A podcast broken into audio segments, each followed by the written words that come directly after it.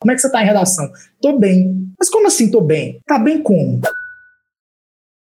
Como está a produção, como está a nota, como está o desempenho, como está o tempo médio de produção que você está fazendo. Você está definindo quais são os, os eixos temáticos que você está trabalhando, a semana saúde, semana que vem cultura, outra semana outro tema. Quais são os repertórios que você está utilizando? Em todas as redações você está utilizando só colonização, então você não está treinando seu repertório. Se você está usando só a Revolução Industrial, você não está treinando seu repertório, você está repetindo. E não é isso que aquele 3,2% das pessoas fazem. Não é isso que eu faço. Por isso que eu consegui, gente.